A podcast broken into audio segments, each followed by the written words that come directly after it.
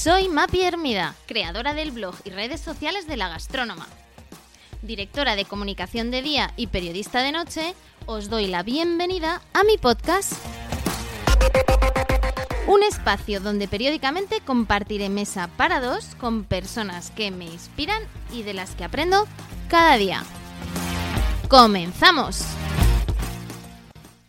Hola a todos. Hoy recibo en este nuevo capítulo de mi podcast a otro emprendedor de éxito y activista alimentario, Marc Coloma. Recientemente, Marc ha sido incluido en una nueva lista de prestigio que se llama 50 Next, que elabora el World 50 Best y que señala a los líderes de la próxima generación en alimentación y bebidas. Así que muy feliz de tenerte aquí, Marc. Un placer estar aquí, muchas gracias por invitarme. Bueno, Marc, tú junto con Bernard, tu socio, eres fundador de, Eura, una startup fundada hace pues solo creo que tres años, ¿no? Allá de, por el 2017, ¿es así? Sí, sí, eh, cuatro años hacemos ahora y, sí, y el, reconocimiento es, es, una pasada, ¿no? Y al final está ahí mi cara y mi nombre, pero es gracias al trabajo de un equipo extraordinario que hay detrás de Eura que hace que, toda nuestra visión pase. Bueno, la misión de, Eura es eh, crear soluciones que dejen obsoleto el sistema de alimentación actual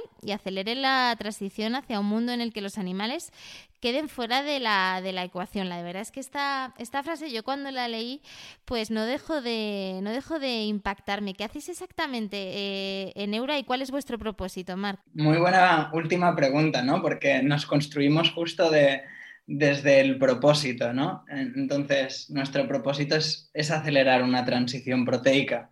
Es muy interesante que cuando miramos ¿no? otras grandes industrias, el sector de la energía, del transporte, de las telecomunicaciones, ha, habido mucho progreso en los últimos milenios, pero cuando miramos la forma en la que consumimos proteínas y sobre todo ¿no? comemos carne, seguimos con, con el mismo modelo y el problema es que es un modelo problemático, porque no tiene en cuenta ¿no? el, medio ambiente, a los animales y nuestra salud. Entonces, cuando hablamos de transición proteica es, es cómo conseguimos ¿no? seguir disfrutando de la experiencia de comer carne, pero poniendo en el centro nuestra salud a los animales y al planeta. Entonces, lo que hacemos eh, exactamente es es carne vegetal.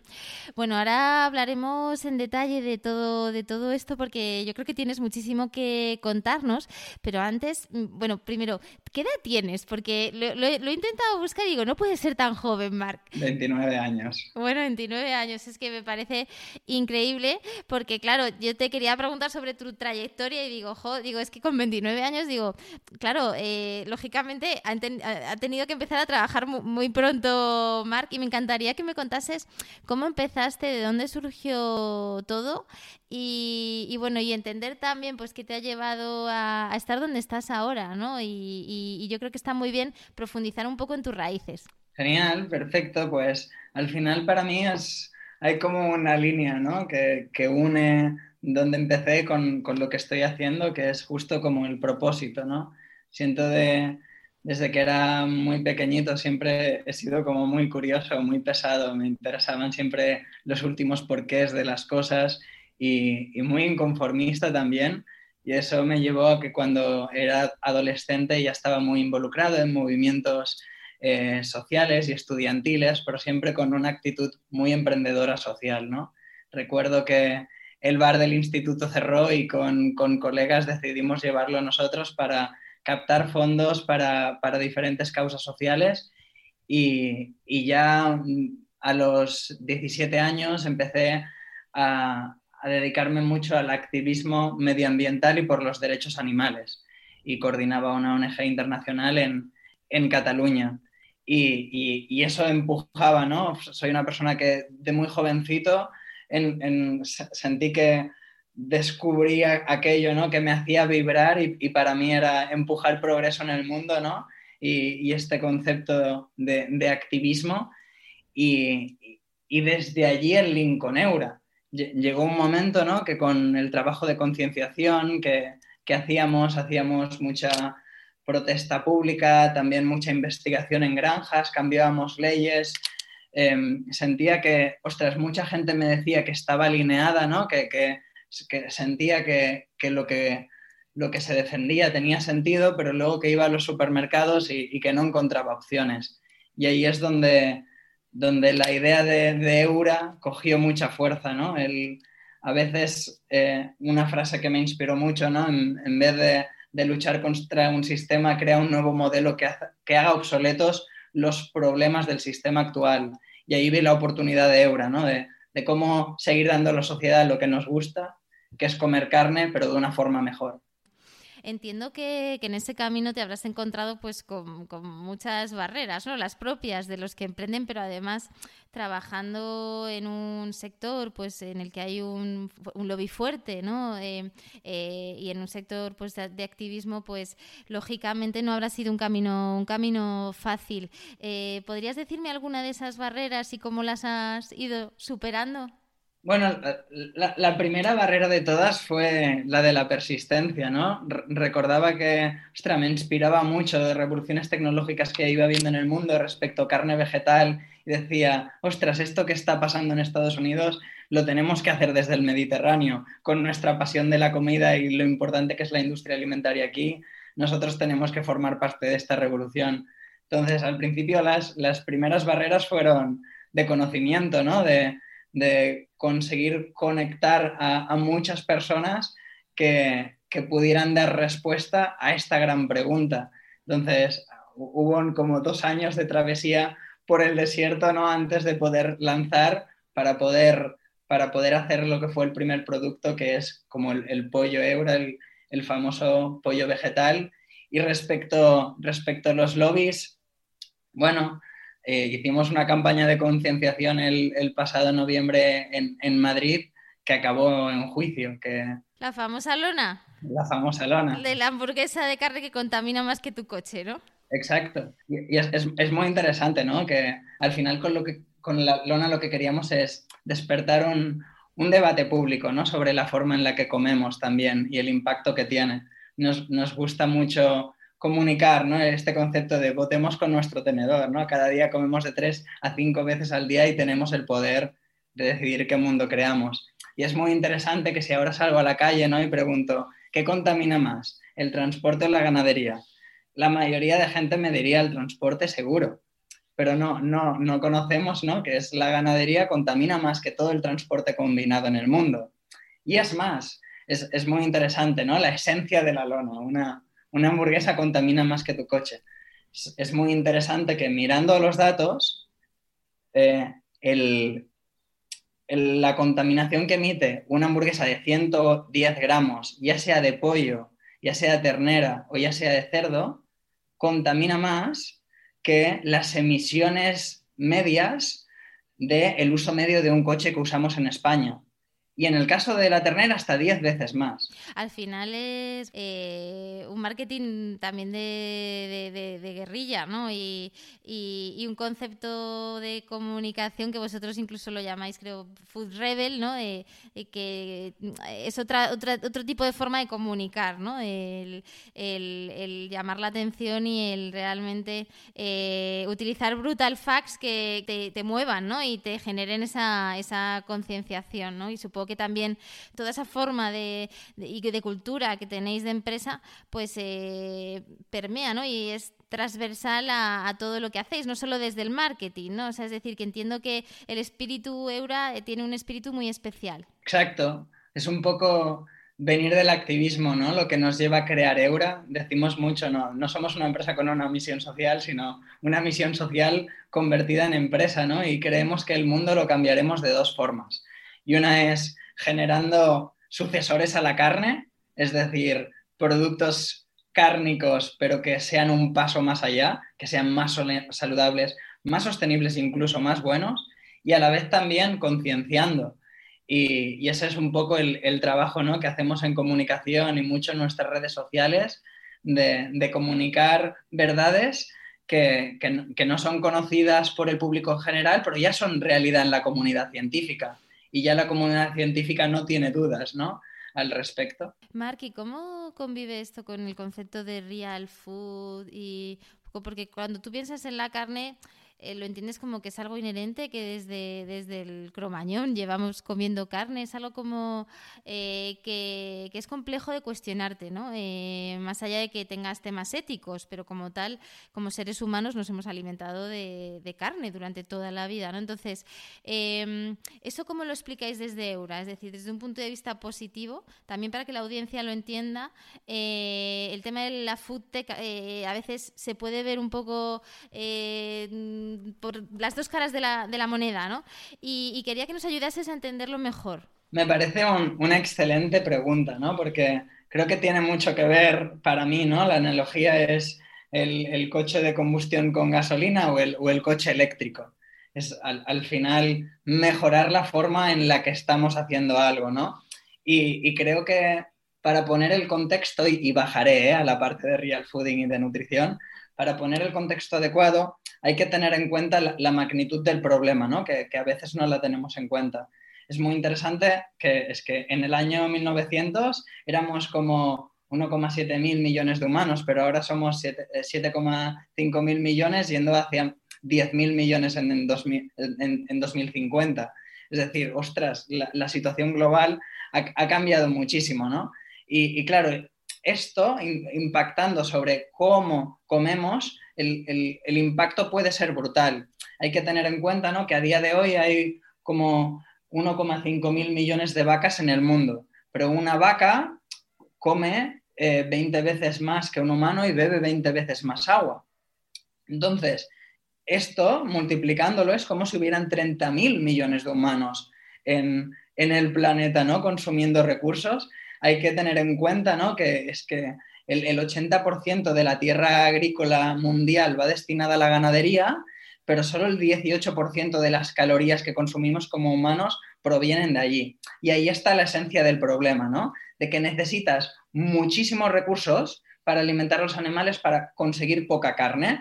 Entonces, por ejemplo, la, conversión de, cereales a legumbre a carne en, el caso de, las vacas es de un 5%. Necesitas 20 kilos de cereales y legumbres para conseguir un kilo de, carne, ¿no? Entonces nos vemos ante situaciones como el 80% de la desforestación en el Amazonas está vinculada al, ganado. Luego, todas las emisiones que, generan esos animales eh, generan que sea uno de los principales motores del calentamiento global. Y, luego toda la huella hídrica, recurso, uso de tierra y, baja eficiencia es increíble, ¿no? Entonces, estamos ante una nueva situación que nos debe tener, hacernos cuestionar, ok, ¿cómo conseguimos ¿no? vivir en un mundo en el que podamos seguir comiendo carne de forma sostenible? Y ahí es donde entra la tecnología alimentaria. Y ahí es donde, con nuestro ingenio, podemos mejorar el, consumo, el concepto de la carne, ¿no? Porque cuando miramos al final cuáles los alimentos básicos de la carne, proteínas, grasas, minerales y vitaminas. Y eso también lo podemos encontrar en, el reino vegetal. Y al final, para mí el concepto es evitar el intermediario problemático, ir directamente ¿no? al, al cereal y la legumbre y a los vegetales que, usamos normalmente para alimentar animales y de allí conseguir la carne.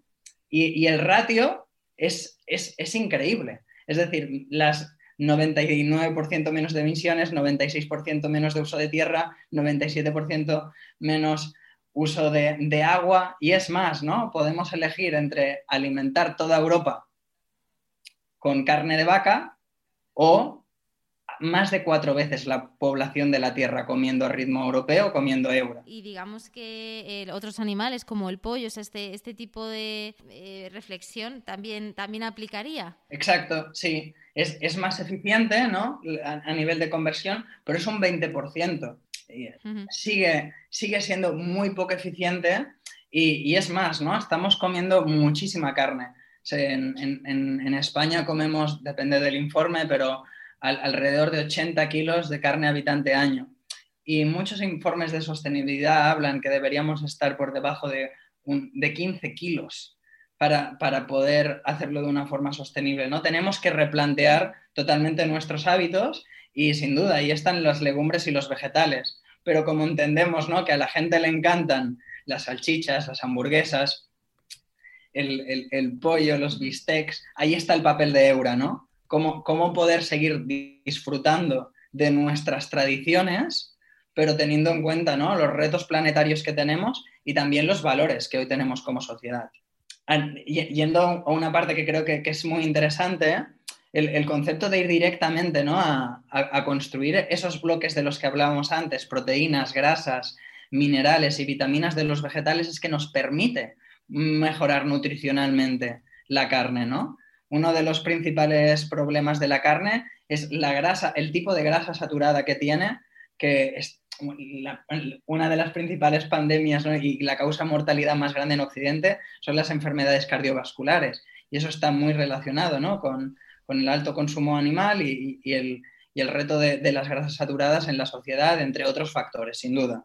Pero es muy interesante que directamente ¿no? conseguimos a través de una legumbre, ahora trabajamos nosotros con guisante o soja, pero pueden ser más, conseguimos la estructura de proteína, la, la, estructura de, del producto. Y a partir de allí, cuando nos preguntamos cómo le damos jugosidad, pues directamente en Eura he, hemos conseguido eh, usar eh, el aceite de oliva virgen extra, que es la mejor grasa del mundo, como el, el, oro del Mediterráneo a nivel culinario, e introducirlo como la grasa de, de nuestra hamburguesa, ¿no? Entonces, estamos consiguiendo hacer productos que, que, permiten que puedas comer más a menudo porque son buenos para ti y a la vez que todo el mundo los pueda comer porque son sostenibles. Así que sí, estamos haciendo un producto procesado pero igual que la pasta es un procesado.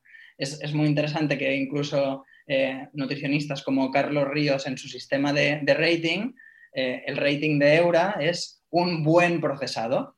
E incluso apps como Yuta, Yuka, perdona, eh, ponen una puntuación de excelente.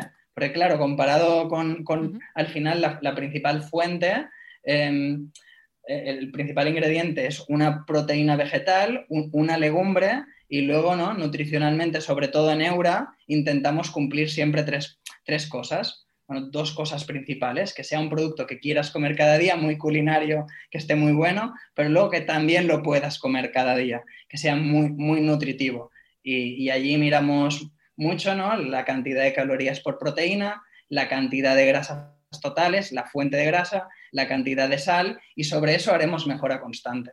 Eh, eh, entiendo que toda la parte de innovación, ¿eso lo desarrolláis en España? ¿Cómo, cómo funciona? ¿Tenéis un equipo de I+.D.? ¿Cómo, cómo es ese, ese, trabajo que realizáis ahí?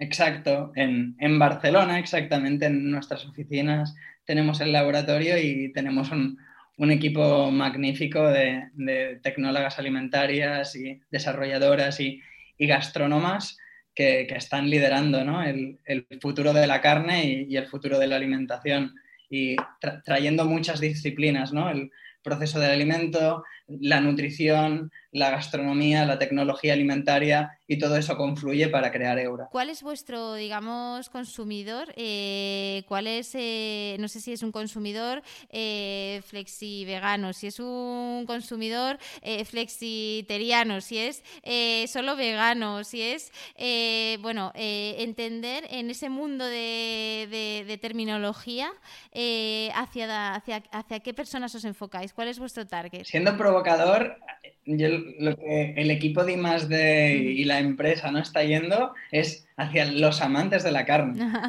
hacia, hacia el, el, carnicero de, de, de, la esquina y, y del barrio y, queremos hacer innovación ¿no? para, para llevarle productos a, a, ellos. Sin duda, hoy por hoy, ¿no? como la, si tuviéramos que poner un rostro ¿no? a, al motor de esta tendencia, son, son mujeres jóvenes que se preocupan mucho ¿no? por el impacto de su consumo en, el mundo y en, su salud. Pero sobre todo, ¿no? Lo, que queremos aquí empujar es este concepto de, de sucesora a la carne, de siguiente paso, de todo aquel que, le encanta la carne que pueda tener en Eura una opción que va a ser mejor para él y para el planeta. Me resulta muy, muy curioso vuestro posicionamiento, porque claro, cuando, cuando tú piensas en la alimentación, normalmente siempre piensas en, en tu salud, en, la salud en la propia o la de tu familia, ¿no? Pero, pero el link que tiene Eura con la parte de sostenibilidad medioambiental es, es algo muy curioso, ¿no? Porque al final el, el propósito es, es, es, casi más eh, el, el ser responsable medioambientalmente que, que, por supuesto, ¿no? También el, el, ofrecer un producto que sea, que sea saludable también para, para tu propio beneficio. No sé si, si me equivoco, Marco, es, es, más ese posicionamiento y esa tendencia. Sí, sí, 100% y tiene que ver con lo que hablábamos al principio, ¿no? De, de, del uh -huh. propósito. Justo esta semana hemos publicado eh, que formamos parte ¿no? de, de, la red B Corp de, de empresas ¿no? que, que, ponen en la misión social en el centro. ¿no? Entendemos que, que es que al final las empresas de, de, transfor de, transformación social pueden ser también motores económicos y que no está en discusión, ¿no? Y, queremos competir no para ser la mejor empresa del mundo, sino la mejor empresa para el mundo.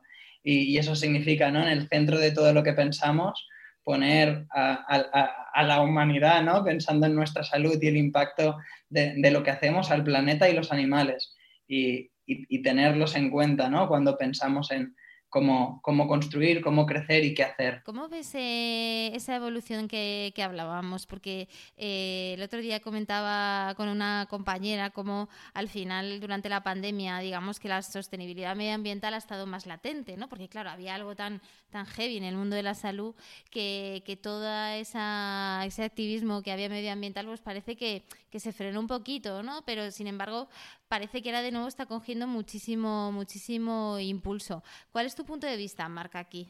Exacto, sí. Creo que es muy relevante, ¿no? El, empuje de la sociedad es, es, lo que mueve las cosas, ¿no? Y, y no solo votamos a los productos, a, los políticos, sino a, a, las empresas, ¿no? Comprando eh, productos en, en, el mercado. Entonces, al, al final para nosotros es, un higiénico, ¿no? Sí que hay que tener en cuenta, tenemos un impacto medioambiental con nuestra realidad, pero nuestra responsabilidad debe ser de cómo lo reducimos. Pero sin duda, si, si Eura eh, está pudiendo tener un impacto ¿no? en, el mercado y, y en la realidad, es, es, gracias a que hay un montón de gente que se siente súper identificada con la solución que traemos. Entonces, creo que el, crecimiento de Eura va súper vinculado a, esta realidad ¿no? de, preocupación por, el medio ambiente y por nuestro impacto en el planeta teniendo mucha importancia. Sobre todo hay que verlo como en las nuevas generaciones, de que asumen de, que no hay marcha atrás y nos están poniendo en el centro la emergencia climática a la que tenemos que atender. Lleváis eh, pues, cuatro años en el mercado, eh, eras una startup, no sé si eh, realmente ya no se puede definir Eura como una startup. ¿Dónde, ¿Dónde crees tú que ha estado ese tipping point que ha hecho de eh, Eura, el pasar a ser un, de una empresa más, eh, digamos, personal vuestra a una empresa profesionalizada con una red eh, de 4.000 puntos de venta en 15 países del mundo, eh, ¿qué, qué, ¿qué, crees que, o qué factores crees que han hecho posible ese, ese, ese cambio? Es, es, muy interesante la pregunta porque siempre siento que estamos en el principio, ¿no? Al final nuestra, nuestra visión de impacto es tan grande y a nivel de de organización interna, tenemos aún muchos retos ¿no? de, mejora constante, pero es, es justo, el, vivimos en un, en un, cambio constante ¿no? dentro de Eura debido al, al, crecimiento y el impacto que tenemos. Y creo que un poco, ten, respondiendo a tu pregunta, creo que la clave es el, el gen inconformista que, que, tenemos, que tenemos en Eura. ¿no? Creemos muchísimo en, en esta, en esta visión de, de poder eh, empujar esta transición proteica y creo que, que, este es el tipping point mental de que nos lleva a sentir que siempre estamos en los inicios de algo que va a ser cada vez más grande. Me encantaría conocerte a ti, Marc, un poquito, un poquito mejor, porque estoy seguro que mucha gente te escucha y, y, y realmente se siente identificado con lo que cuentas y, y, yo creo que eres también un role model para muchas personas que les encantaría pues cambiar el mundo y, realmente aportar algo como, como estás haciendo tú. Eh, y ahí eh, te quiero preguntar, em, ¿cuáles han sido eh, las características de Mark que crees que han hecho posible llegar donde estás con 29 años? Hablabas del inconformismo, pero bueno, supongo que hay otras muchas cosas, como la pasión que, que me estás trasladando a la hora de hablar de tu compañía. ¿Qué cualidades tiene Mark? Ostras, dudo mucho de que sea un role model. ¿eh? Lo que me ha llevado a estar haciendo lo que hago y que haya podido haber un progreso ¿no? Eh, respecto a esto, justo me vienen dos cosas a la cabeza. Una es lo que hablábamos, el inconformismo, ¿no? Y ya desde la mejora constante, pero también el hacerse preguntas, ¿no? Y el, hacerse grandes preguntas y actuar al, respecto. Pero luego creo que también es eh, sentir que eres un sentimiento de aprendiz infinito, ¿no? Creo que, ostras, me encanta aprender a, través de, los demás y soy una, una, persona que le gusta escuchar mucho y preguntar mucho y, eso me ha permitido poder conectar muchas cosas que a veces em, necesitas perspectiva para ver, ¿no?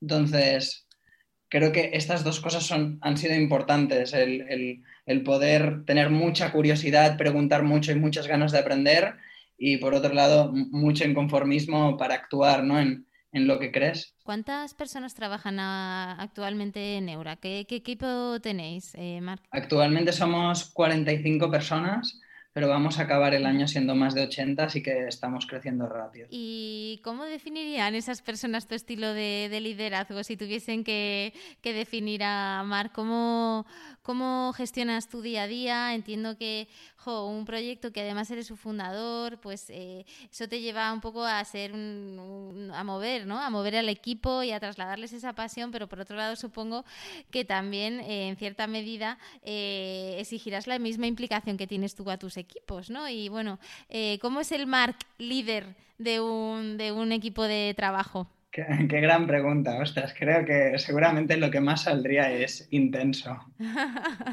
Esa también es una cualidad de los emprendedores que he entrevistado. Todos me dicen, soy muy intenso. Un poco loco, un poco preguntón.